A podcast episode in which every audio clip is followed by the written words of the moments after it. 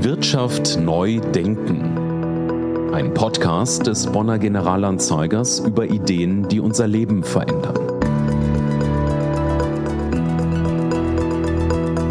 Hallo, liebe Zuhörer und Zuhörerinnen. Mein Name ist Ulla Tiede. Ich bin Redakteurin in der Wirtschaftsredaktion des GA und begrüße Sie zu unserem Podcast Wirtschaft neu denken. In dieser Folge wollen wir uns dem Thema Energie widmen. Spätestens der russische Angriffskrieg gegen die Ukraine hat uns Deutschlands Energieabhängigkeit von Russland vor Augen geführt. Die erneuerbaren Energien, Wind und Sonne vor allem, sollen nicht nur dabei helfen, uns unabhängig von russischem Gas und Öl zu machen, sondern überhaupt dazu beitragen, das Zeitalter der fossilen Energieträger zu beenden. Mir gegenüber sitzt Tim Koch, Journalist, Fotograf und Sachbuchautor.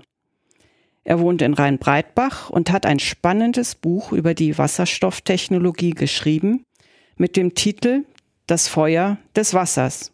Und im Untertitel heißt es Wasserstoff jetzt, die Lösung unseres Energieproblems. Herr Koch, ich begrüße Sie herzlich zu unserem Gespräch. Was für mich Ihr Buch so interessant macht, sind ihre anschaulichen Beschreibungen, Rückgriffe auf ihren und unser aller Chemieunterricht, ihre Vorortrecherchen bei Wissenschaftlern und Unternehmern, der Autoindustrie, aber auch der Zeithorizont. Mit Wasserstoff beschäftigen sich die Naturwissenschaften seit 500 Jahren, habe ich gelernt. Sie sagen, Wasserstoff könne die Energieprobleme der Menschheit lösen. An welche Bereiche denken Sie dabei? Ja, hallo Frau Tiede. Erstmal vielen Dank, dass ich hier dabei sein darf in diesem Podcast. Und Wasserstoff ist ja erstmal ein Energieträger. Er ist quasi der Schlüssel dazu, dass wir die ewigen Energien, die uns Sonne, Wind und auch Strömung schenken, speichern und transportieren können. Er ist der Schlüssel zu einem Tor, das uns den Pfad öffnet in eine Zukunft ohne fossile Energien und übrigens auch ohne Atom. Das brauchen wir auch nicht mehr. Die ewigen Energien nenne ich ganz bewusst nicht erneuerbare Energien, weil wir bei der Sonne und beim Wind und auch bei der Strömung nichts erneuern müssen. Bei der Energiegewinnung, sagen wir mal, aus Biomasse ist das was anderes. Aber die sollte eigentlich in der Energienutzung der Zukunft keine Rolle mehr spielen, weil sie verheerende Auswirkungen zum Beispiel auf die Artenvielfalt hat, unserer Vögel, unserer Insekten, unseres Bodenlebens. Das brauchen wir alles nicht mehr, wenn wir für die Wasserstoffgewinnung auf Solar- oder Windkraft setzen oder halt die Kraft von Strömungen. Das funktioniert erstmal so, man betreibt die sogenannte Hydrolyse. Also man nimmt einen Hydrolyseur, der Wasser aufspaltet in seine beiden Bestandteile, in Sauerstoff und Wasserstoff. An der Anode sammelt sich der Wasserstoff, an der Kathode der Sauerstoff. Um ein Kilo Wasserstoff herzustellen, braucht man ungefähr acht Kilo Wasser. Und die entsprechende Menge Energie, die uns ja frei Haus geliefert wird. Haben wir diesen Wasserstoff einmal, in diesem Falle grünen Wasserstoff, können wir damit alles Mögliche anfangen. Wir können ihn nutzen zur Stahlgewinnung. Dazu muss man sich Folgendes vorstellen. Eisenerz hat das, die chemische Formel Fe für Eisen und O für Sauerstoff. Dieses Eisenerz wollen wir verwandeln in den sogenannten Eisenschwamm. Bei der herkömmlichen Methode wird dieses Eisenerz hoch erhitzt und dann leitet man Kohlenstaub ein. Dann bindet sich das Sauerstoffatom an diesen Kohlenstoff und man bekommt Kohlendioxid oder Kohlenmonoxid. Das sind ja Gase, die wir nicht mehr haben wollen. Das ist ja Müll im Prinzip, der dann in der Atmosphäre landet. Man kann diesen Kohlenstaub ersetzen mit Wasserstoff und dann bekommt man statt Kohlendioxid CO2 Wasser, H2O. Dann spricht man von grünem Stahl. Das macht den Stahl dann in Anführungszeichen klimaneutral und bietet durchaus Wettbewerbschancen gegenüber dem Stahl, der dreckig mit Kohle gewonnen wird. Das ist eine Verwendungsform von Wasserstoff abseits, sagen wir mal, des Transports oder Heizsektors. Eine andere ist, die ist auch sehr interessant, ist die sogenannte Ammoniaksynthese. Tatsächlich ist heute die größte Anwendung von Wasserstoff, der ja in großem Maße jetzt schon industriell verarbeitet wird, die Ammoniaksynthese. Man nimmt den Stickstoff aus der Luft und synthetisiert ihn mit Wasserstoff zu Ammoniak. Stickstoff hatte die Formel N, Wasserstoff H und am Ende hat man NH3, also ein, ein äh, Stickstoffatom und drei Wasserstoffatome befinden sich im Ammoniakmolekül. Und Ammoniak ist, spielt eine Riesenrolle in der Produktion von Kunstdünger und in der Produktion von Sprengstoff. Der Wasserstoff für die Ammoniaksynthese, der heute im großen Umfang verwandt wird, ist äh, der sogenannte äh, grauer Wasserstoff. Dieser Wasserstoff wird quasi aus Kohlenwasserstoffen abgeknapst. Also Erdgas besteht zum größten Teil aus Methan. Methan ist CH4. Also ein Kohlenstoffatom und vier Wasserstoffatome bilden zusammen ein Molekül. In einem chemischen Verfahren holt man den Wasserstoff aus dem Methan heraus und bindet das Kohlenstoffatom wieder an Sauerstoff und bekommt dann CO2 und H2. Man kann sogar Wasserstoff aus Kohle gewinnen oder aus Erdöl. In der Regel wird Gas genommen. Deswegen ist Russland auch der größte Hersteller von Kunstdüngern weltweit. Und wir sehen eine Kunstdüngerkrise, was jetzt erstmal für unsere Wirtschaft, so wie sie derzeit ausgerichtet ist, schlecht ist. Auf lange Sicht, finde ich, sollten wir auch auf Kunstdünger auf Ammoniakbasis verzichten weil der sorgt für die Auslaugung unserer Böden. Es gibt bessere Wege, die Böden zu düngen. Und dann sind wir beim Thema Algen, aber da hatten Sie auch eine Frage zu. Ne? Sie haben jetzt schon angesprochen, welche Einsatzgebiete es gibt, zum Beispiel die Stahlproduktion oder die Ammoniaksynthese. Unsere Zuhörer und Zuhörerinnen interessiert sicherlich auch, dass es andere Bereiche gibt, die uns sehr nahe sind im täglichen Leben. Das ist einmal die Mobilität. Wir können es in der Brennstoffzelle verwenden als Antrieb. Und indem wir Wasserstoff als Speichermedium benutzen, können wir dadurch auch wieder Elektrizität für andere Bereiche in unserem Alltag gewinnen, bekommen. Wir, wir können ihn auch direkt verbrennen. Und dann machen wir damit was? Zum Beispiel Gebäude heizen. Oder man kann ihn auch in Flugzeugdüsen verbrennen. Also eine Flugzeugdüse mag reinen Wasserstoff lieber als Kerosin, weil er rückstandfrei verbrennt. Also die Einsatzmöglichkeiten sind vielfältig. Man kann Zeppeline damit füllen. Und können Sie nochmal, Sie hatten jetzt eben schon genannt, Stahl, Ammoniak, ganz grundsätzlich, wie die Wasserstofftechnologie funktioniert. Wasserstoff ist ja niemals in ungebundenem Zustand da, sondern er liegt vor in Wasser wo finden wir ihn noch? Im reinen Wasser finden wir ihn oder halt als Kohlenwasserstoff gebunden. Oder als Ammoniak gebunden. Kohlenwasserstoffe sind Erdöl, Erdgas. Wir selber bestehen aus Kohlenwasserstoffen. Es ist genau wie Sauerstoff und Kohlenstoff ein Teil, ein Bausteinchen des Lebens. Es ist das häufigste Element des Universums. Davon geht man aus. Die Sonne besteht aus Wasserstoff. In der Sonne sehen wir die Kernschmelze. Dort verschmelzen unter hoher Energieabgabe die Kerne von zwei Wasserstoffatomen zu einem Heliumatom. Kernfusion. Also es ist ein riesiges Thema, wenn man über Wasserstoff nachdenkt oder darüber recherchiert, dann bekomme ich persönlich immer das Gefühl, mit einer Taschenlampe in den Wald zu leuchten. Man sieht etwas, man findet Sachen heraus, aber es ist ein Riesenuniversum und man könnte wahrscheinlich mehrere Podcasts mit diesem Thema füllen.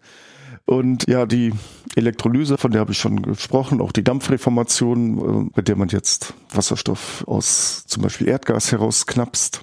Da gibt es schon Heizsysteme, die machen das für den Hausgebrauch. Die produzieren auch Strom und die sind wesentlich effizienter als eine normale Heizung aber immer noch, natürlich noch nicht das Gelbe vom Ei, weil ja immer noch Erdgas äh, verwandt wird und davon wollen wir ja weg. Wer hat schon solche Heizungen, die Wasserstoff verwenden?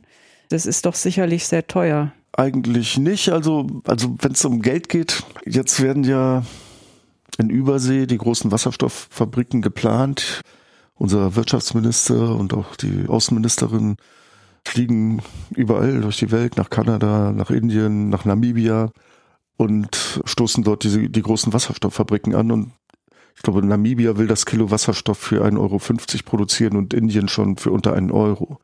Also gut, dann muss es, dann muss es erstmal noch hergeschafft werden. Wie viel kostet es bei uns? Wäre ich ein reicher Mann und könnte ich ein Wasserstoffauto fahren, dann würde ich an der Tankstelle für ein Kilo Wasserstoff 10 Euro bezahlen. Das ist aber ein künstlicher Preis. Also das Kilo Wasserstoff, das würde mich in dem schweren SUV von Toyota 100 Kilometer weit bringen. So. Die Preise vom Wasserstoff sind derzeit noch so hoch und die ganze Technik ist so teuer, wegen der niedrigen Skalierung in der industriellen Herstellung von, sagen wir mal, Elektrolyseuren und auch von Brennstoffzellen.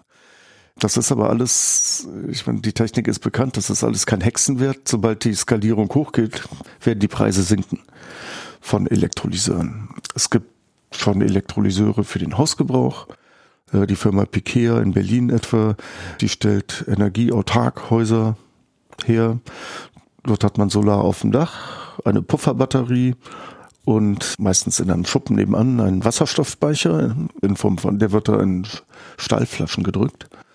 Nachts, wenn die Sonne nicht scheint oder im Winter, an so einem grauen Wintertag, kickt dann erstmal die äh, Pufferbatterie ein und wenn die leer ist, dann wird rückverstromt via Brennstoffzelle. Also wird der Wasserstoff via Brennstoffzelle rückverstromt. Dabei entsteht Wärme, sowohl bei der Elektrolyse als auch bei der Rückverstromung. Bei diesen Prozessen entsteht Wärme, die dann genutzt wird zum Beispiel für die Warmwasseraufbereitung, zum Duschen. Je nachdem, wie groß die Dachfläche ist, kann man sich vorstellen, dass das auch für die Heizung dann irgendwann interessant wird. Eine moderne Brennstoffzelle funktioniert folgendermaßen. Dort wird mit Druck Wasserstoff gegen eine Membran geleitet, wo sie sich mit Sauerstoff verbindet zu Wasser. Der Trick dabei ist, dass diese Membran nur das Proton des Wasserstoffsmoleküls oder des Wasserstoffatoms durchlässt, das Elektron jedoch nicht. Man gibt dem Elektron dann, um es mal anschaulich zu sagen, ein Kabel. Dann fließt es durch das Kabel, findet auf der anderen Seite des Kabels zu seinem Proton. Die Reaktion zu Wasser hat stattgefunden und wir haben elektrischen Strom, der für uns fließt und dann zum Beispiel unsere Häuser beleuchten kann oder auch äh, einen Motor in einem Auto antreiben kann. Sie beschreiben in Ihrem Buch eine ganz interessante Forschung in Bochum. Da geht es um den Einsatz von Blaualgen, die auch Wasserstoff produzieren.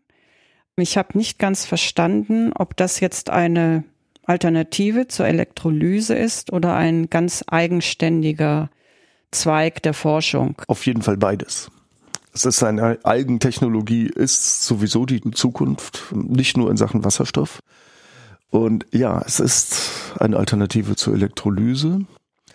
Es hat einen gewissen Charme allein deshalb, weil das in Anführungszeichen Abfallprodukt, die abgestorbenen Algen, als Dünger eingesetzt werden können. Dadurch würden wir in der Lage sein, auf die Ammoniaksynthese zu verzichten. Das heißt, wir können unseren Bedarf an Wasserstoff nach unten regulieren und hätten gleichzeitig einen Dünger, der nicht die Böden degradiert, sondern im Gegenteil Humus aufbaut und auch Kohlendioxid aus atmosphärischem Kohlendioxid im Boden einlagert. Also ganz tolle Sache. Leider unterfinanziert, hat mir Professor Rögner gesagt. Also der Professor aus Bochum, der, den ja, von, Sie der besucht haben. von der RUB, ja, der mhm. Universität Bochum. Also wenn da, sagen wir mal, die Mittel reinflössen wie in Designstudien von Autos, dann werden wir wahrscheinlich schon viel weiter. Also es ist leider unterfinanziert, aber sicherlich die Zukunft. Erstmal sollten wir aber auf das setzen, was wir haben. Und das ist halt zum Beispiel für mich vor allem die Photovoltaik. Weil Photovoltaik kann eingesetzt werden im urbanen Bereich. Wir brauchen, es zerschreddert keine Vögel und keine Insekten. Im Prinzip finde ich, sollte auf jedes Dach Europas eine Solaranlage. Es gibt auch interessante Überlegungen, beispielsweise die Autobahn zu überdachen. In der Schweiz sind sie da schon weiter als bei uns. Da geht es, glaube ich, im Jahr 23 äh, schon an die Ausschreibungen der Projekte. Aber bei uns sind wir noch in der Experimentierphase. Warum die so lange dauert, ist natürlich eine politische Entscheidung. Also Sie sprechen jetzt nochmal diesen Unterschied an zwischen grünem Wasserstoff und, wovon wir vorher sprachen, ganz am Anfang, es gibt eben auch grauen Wasserstoff. In Ihrem Buch erwähnen Sie auch noch türkisfarbenen und, und, und andere blauen, Farben, blauen. Und gelben. Ja. Und Sie haben eben gesagt, für mich ist äh, die Photovoltaik die Energiequelle, Technik der Zukunft. Sie haben in Ihrem Buch auch anschaulich beschrieben, warum Sie eben die andere Quelle, die wir haben und die überall errichtet wird, nämlich die Windenergie, ablehnen. Das heißt, grüner Wasserstoff soll für Sie mit Hilfe von Photovoltaik gewonnen werden und die Windräder sehen Sie als Naturzerstörung. Sie tötet Greifvögel. Nicht, nicht auch Greifvögel, nicht alle Arten ja. von Vögeln. Insekten. Und deshalb sollten wir uns eigentlich davon verabschieden. Das fand ich auch einen sehr interessanten Punkt. Und daher kamen sie eben auf diese überdachten Autobahnen zum Beispiel, weil man dort dann im großen Stil die, den Strom, den wir brauchen, um Wasserstoff herzustellen, gewinnen könnten. Sehr gut, dass Sie das ansprechen. Da sind wir bei einer grundsätzlichen Frage, weil es geht ja nicht nur um Kohlendioxid, sondern es geht auch darum, dass wir den Planeten enkeltauglich hinterlassen. Und wir können ja jetzt nicht eine Zerstörung mit einer anderen tauschen. Und deswegen lehne ich Windkraft, wie wir sie derzeit sehen, ab. Ich bin mir sicher, dass es andere Techniken gibt, den Wind einzufangen. Beziehungsweise ich weiß, es gibt andere Techniken, den Wind einzufangen, unter denen unsere Natur nicht in diesem Maße zu leiden hat. Zum Beispiel gibt es den sogenannten Vortex Blateless Rotor. Das ist so eine Art Wackelstab, der, der oszilliert. Der Fachmann spricht nicht von Wackeln, sondern von Oszillation. Hat kein Getriebe, also ist sehr wartungsarm, befindet sich leider noch nicht im Verkauf, ist erstmal als Kleinkraftwerk gedacht für den Einsatz am Haus, im, auch im urbanen Bereich. Und der halt eben diese Nachteile der Mega-Windräder, die ja immer größer werden und immer mehr die Landschaft verschandeln und halt tatsächlich auch schädlich sind für unsere Natur. Diesen Nachteil hat er nicht in diesem Maße. Also ich sehe es ja auch sehr kritisch, dass wir jetzt direkt am Nationalpark Wattenmeer diese riesigen Offshore-Anlagen bauen. Ich finde, wir müssen immer im Auge behalten, wie schaffen wir es, aus unserem Planeten einen Ort zu machen, in dem auch unsere Enkel und deren Enkel und deren Enkel immer noch gerne leben wollen und können. Da sind dann so Entwicklungen wie diese Mega-Windräder eigentlich ein Irrweg und Photovoltaik als sanfte Methode eigentlich das Mittel der Wahl. Vor allem, wo wir ja wirklich so viel überbaute Fläche schon haben, wo man die Photovoltaik einfach oben drauf satteln kann und dann hat man dann quasi Dual Use, also eine Doppelnutzung selbst wenn man Photovoltaik aufs Feld setzt, gibt es äh, Methoden auch auf diesem Feld immer noch weiter beispielsweise Viehzucht zu betreiben oder Viehweiden draus zu machen. Es gibt, glaube ich, sogar Ansätze, da äh, soll Obst darunter gedeihen. Ich glaube, das ist sogar hier in der Nähe von Bonn. In der Grafschaft. In der Grafschaft. Ne? Mhm. Ne? Also ja, Windkraft in der Form, wie sie durchgeprescht wird, im Moment sehe ich durchaus kritisch und ich finde, das brauchen wir uns auch nicht gefallen lassen, weil es ja wirklich Alternativen gibt. Wasserstoff ist eben ein Speichermedium und äh, wir können die Brennstoffzelle verwenden, um dann diese Energie freizusetzen. Und in der Autoindustrie wird sie heute vor allem in Lkw und Kleintransportern eingesetzt. Warum sind Sie überzeugt, dass hier das größere Potenzial liegt als im Elektromotor für unsere Mobilität der Zukunft? Man kann Wasserstoff tatsächlich in einem herkömmlichen Motor verbrennen. Ne? Der, der treibt den Kolben dann an mit der Knallgasreaktion. Das gibt's auch im Lkw-Bereich. Ähm, das hat gegenüber der Brennstoffzelle den Vorteil, dass wir diese Technik sehr gut kennen und unsere Produktionsstätten wenig umbauen müssen. Im Endeffekt ist es die besagte Brennstoffzelle, über die wir schon gesprochen haben, allerdings viel effektiver in der Energieausbeute Und auch die treibt dann ja einen Elektromotor an. Die Sache, die Frage ist vielmehr, also dann sind wir wieder elektrisch unterwegs. Die Frage ist ja, warum halte ich Wasserstofftechnik besser als Batterietechnik? Äh, beziehungsweise zukunftsweisender. Das ist ein vielschichtiges Thema. Ich halte die Festlegung auf Batterien, wie sie beispielsweise VW betreibt, für eine Wasserstoffverzögerungstaktik.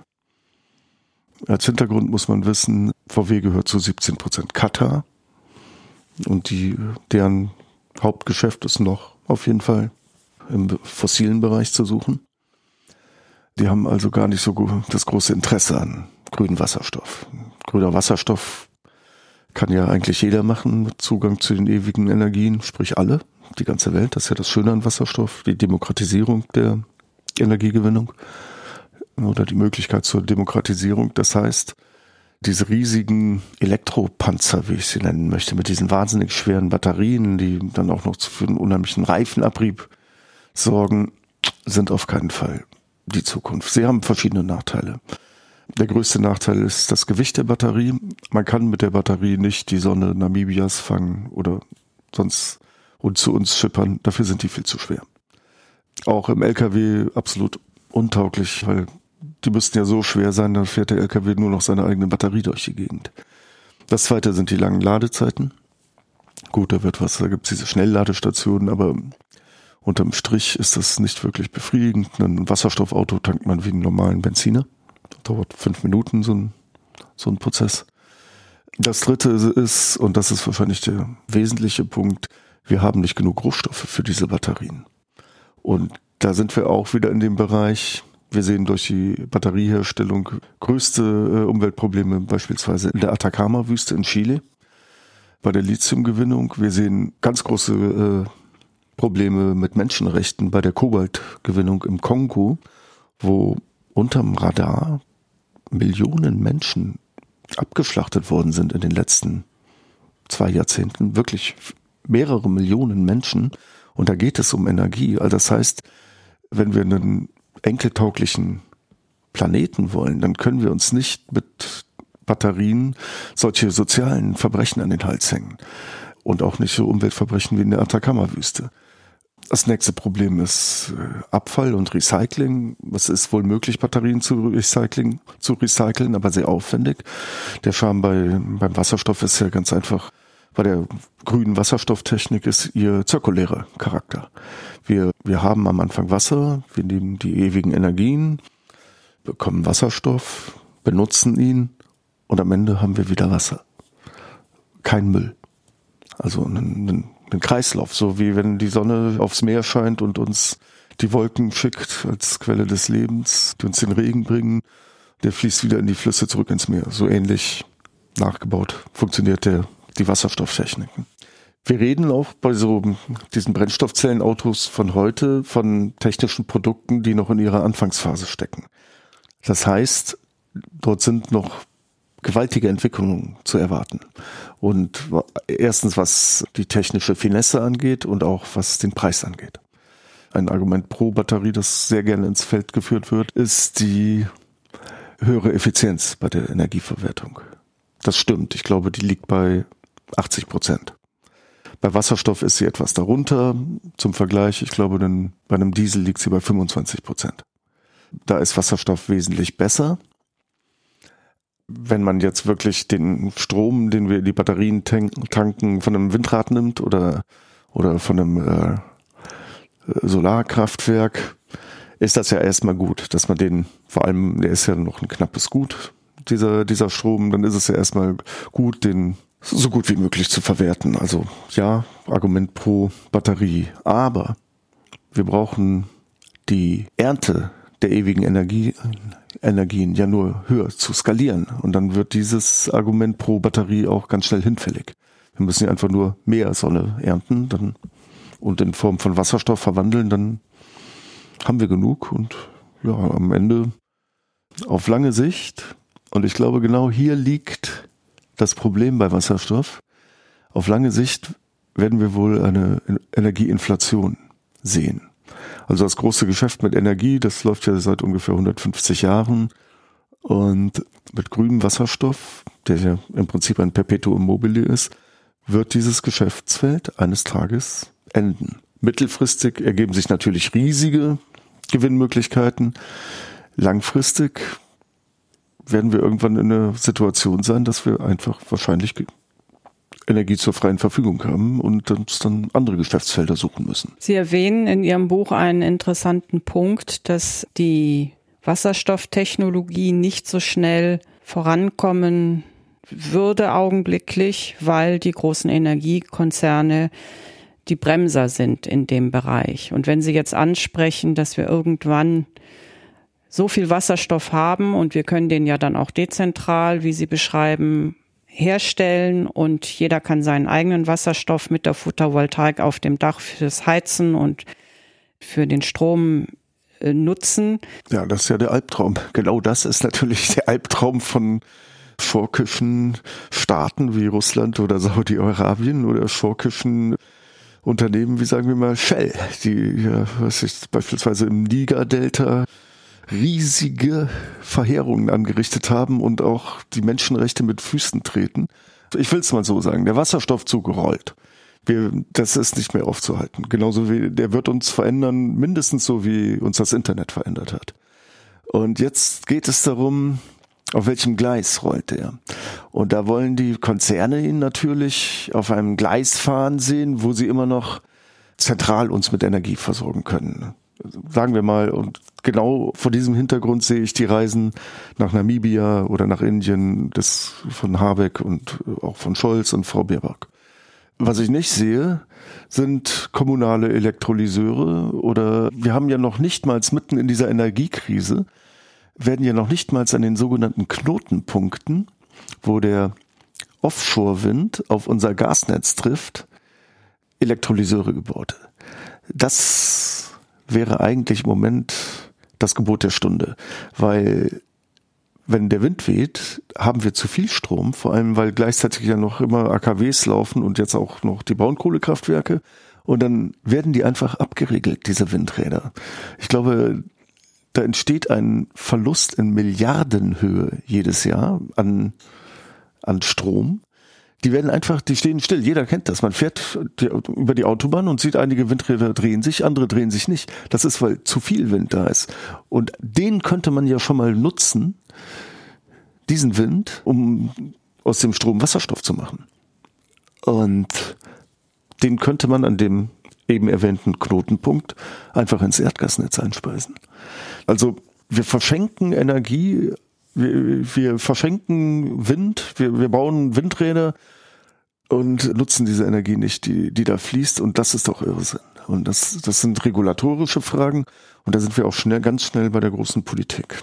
Deshalb möchte ich fragen, wir haben sehr viel staatliche Förderung für Wasserstoff. Also die Bundesregierung hat ein Wasserstoff, die nationale Wasserstoffstrategie. Damit sind Fördergelder verbunden. Wir haben in Nordrhein-Westfalen ein Wasserstoffprogramm. Es gibt also Geld, aber gibt es genug Geld aus Ihrer Sicht und fließt es in die richtigen Projekte. Ich glaube, die nationale Wasserstoffstrategie, die hatte ja noch Altmaier ersonnen, die war mit neun Milliarden ausgestattet. Und von der Leyen hat ja den New Green Deal ausgerufen, da sind wir bei drei Billionen. Und von der Leyen ist tatsächlich jemand, der Wasserstoff sehr fördert. Und diese zum Thema nationalen Wasserstoffrat möchte ich auch noch ein Wörtchen sagen. Das ist eine reine Lobbyveranstaltung. Da sitzen Vertreter aus Wirtschaft, Wissenschaft und Gesellschaft. Also sprich, da sehen wir Universitäten, große Stromkonzerne und den BUND als Feigenblättchen. Was wir brauchen, ist ein demokratischer Wasserstoffrat, wo gewählte Volksvertreter drin sitzen, die Volkeswillen durchsetzen und nicht Konzernwillen. Das ist wirklich ein gravierender Punkt und dieser Herr Altmaier, der war der Erwürger der Solarindustrie in Deutschland. Der hat damals 200.000 Arbeitsplätze vernichtet, anstatt das weiter aufzubauen, hat er diese Technik nach China abwandern lassen. Wie sieht also Ihre Prognose aus, Herr Koch? Wie groß sind die Chancen, dass die Wasserstofftechnologie tatsächlich der Energieträger der Zukunft wird? Und das hört sich bisher alles sehr schwarzseherisch nein, an. Nein, also die Wasserstofftechnik wird zu, in, in meiner festen Überzeugung nach zu 100 Prozent der Energieträger der Zukunft sein. Was sich jetzt so schwarzserisch anhört, ist die Moment, wie es im Moment läuft. Und das hat sehr viel damit zu tun, dass die wenigsten Leute Bescheid wissen über Wasserstoff. Und ich sehe es als meine Aufgabe an, hier für Aufklärung zu sorgen und habe da ja auch dieses Buch geschrieben, das übrigens schon das zweite war. Ich hatte das bereits 2019 unter einem anderen Titel rausgebracht. Damals hieß es das Supermolekül. Aber in den drei Jahren dazwischen hat sich so viel getan, dass ich es für nötig hielt, das komplett neu zu überarbeiten und nochmal auf den Markt zu bringen. Hiermit kommen wir ans Ende unserer Folge Wirtschaft neu denken zum Thema Wasserstoff. Unserem Gast, Tim Koch, danke ich sehr für die hochinteressanten Einblicke in ein sehr komplexes Thema. Wir danken unseren Zuhörern und Zuhörerinnen, Ihnen für das Interesse. Bis zum nächsten Mal. Das war Wirtschaft neu denken, der GA-Podcast aus Bonn über innovative Ideen. Wirtschaft neu denken ist eine Produktion der Generalanzeiger Bonn GmbH. Redaktion Nina Berschneider, Claudia Mahnke, Ulla Tiede. Produktion Andreas Deik. Sprecher Daniel Dehling. Grafik Sabrina Stamp.